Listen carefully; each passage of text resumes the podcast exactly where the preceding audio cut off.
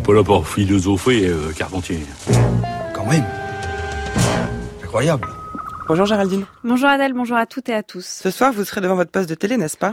Et oui, pas vous, Adèle? Bah évidemment, enfin j'ai pas de télé, mais... Bon, je serai devant le match d'ouverture de la Coupe du Monde féminine de foot. Ça commence par France-Corée du Sud et c'est donc ce soir à 21h. C'est le match d'ouverture.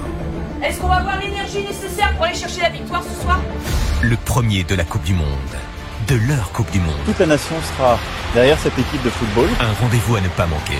Allez mettre de la pression d'entrée. Vendredi soir. Imposez-vous d'entrée. Ambiance des grands soirs au parc. Au Parc des Princes, je serai présent euh, à la finale pour les encourager aussi. Elles sont prêtes Motivées. Nous aussi. Avec une pression... euh, France-République de Corée. Match d'ouverture de la Coupe du Monde féminine de la FIFA. Depuis quelques semaines, le compte à rebours a commencé, les encouragements se multiplient, mais pas que. La pression monte, mais pas que du côté des joueuses, car on a eu droit, mercredi soir et jeudi, à une polémique suite à des propos tenus par Alain Finkielkraut. Ce dernier a en effet déclaré qu'il n'aimait pas le football féminin, qu'il n'avait pas envie de voir les femmes comme ça, et à quoi bon l'égalité, l'égalité, un peu de différence? Je cite bien sûr. Cependant, à côté de ça, il faut le dire, il y a eu plein de débats intéressants et de documentaires passionnants qui, plutôt que de passer par la déclaration, ont interrogé ce genre de clichés, d'a priori, ont questionné l'égalité dans le sport, la visibilité des femmes sur le terrain ou la virilité de la performance. Un an et plus après le mouvement MeToo et la libération de la parole, on a assisté au prolongement de cette libération, non plus mettre à l'épreuve le langage dans ce qu'il a d'aliénant ou au contraire d'émancipateur pour les sexes et les genres, mais mettre désormais à l'épreuve l'action, le physique, les corps dans ce qu'ils ont d'aliénant ou au contraire d'émancipateur pour les sexes et les genres.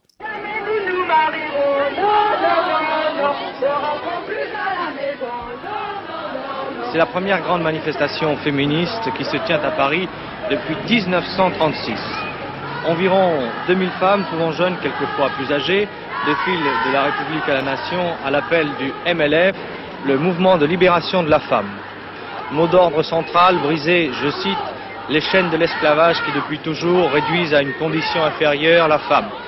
Cette marche est internationale puisque des manifestations semblables se déroulent aujourd'hui aux États-Unis, au Canada, en Italie et en Allemagne. Par quoi est passée et par quoi passe encore aujourd'hui la libération des femmes? Droit, sexualité, économie, la libération a d'abord été une sortie d'un état négatif, l'espace clos de la vie domestique, pour prendre ensuite la forme positive d'acquisition de possibilités, de droits et de libertés concrètes. Agir librement et à égalité des hommes a ainsi été le mot d'ordre du féminisme. Alors je dis simplement, et je passe, je l'avoue, sur toutes les différentes mouvances qui structurent le féminisme, car ce qui m'intéresse ici, c'est ce qu'il faut entendre précisément par agir. On a souvent interrogé les concepts de liberté et d'égalité, mais moins celui d'action. Or, c'est pourtant bien celui-ci qui s'impose avec le sport ou avec le travail, par exemple. Agir, est-ce toujours synonyme d'être actif, de ne pas subir?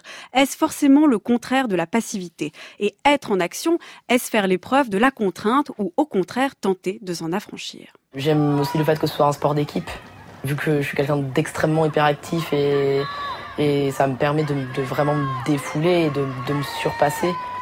Ce côté féministe où tu as aussi une différence des corps, des différences d'âge, le côté euh, do it yourself. Tu sais pas patiner, bah t'inquiète, peut-être que dans six mois, eh bah, tu joueras en match et ça peut être que tu joueras en championnat en fait. Et t'as le côté empowerment, euh, soutien, solidarité, qui est hyper visible. Le sport nous met face à cette question. Comment jouer, voire transcender, dépasser des règles de jeu, des codes d'équipe et d'usage ou les limites de notre corps? Le travail soulève lui ce problème. Comment d'un acte contraint socialement et financièrement puis-je toutefois m'accomplir? L'action met ainsi au jour cette articulation, celle-là même qui se joue au sein de la question de l'égalité femmes-hommes, entre ce qui est contraint, subi et ce de quoi on s'affranchit et comment. L'action sportive ou laborieuse partage ainsi, et c'est assez frappant, la même problématique que celle de la C'est pour ça que la Coupe du Monde féminine de football ne pouvait pas avoir lieu comme si de rien n'était. De fait, la question devait se poser, comment performer le genre à travers la performance sportive elle-même, à travers le fait d'agir, de se mettre en mouvement et d'éprouver son corps. Merci beaucoup Géraldine. Et vous aviez une annonce à faire passer. Oui, si vous n'aimez pas le foot, vous pouvez aller ce soir à la nuit Sciences et Lettres de l'ENS à Paris autour du thème des origines. C'est ce 7 juin, dès 17h30. Vous pouvez assister à des tables rondes, des conférences, des événements artistiques, origine des mots avec le linguiste Alain Ray, la société numérique avec l'économiste Daniel Cohen ou des identités avec le dessinateur Riyad Satouf. C'est donc toute cette nuit jusqu'à 2h. C'est ouvert à tous et c'est à l'école normale supérieure rue d'Ulm. C'est noté. Merci Géraldine. Votre chronique est à réécouter en ligne sur le site du journal de la philo.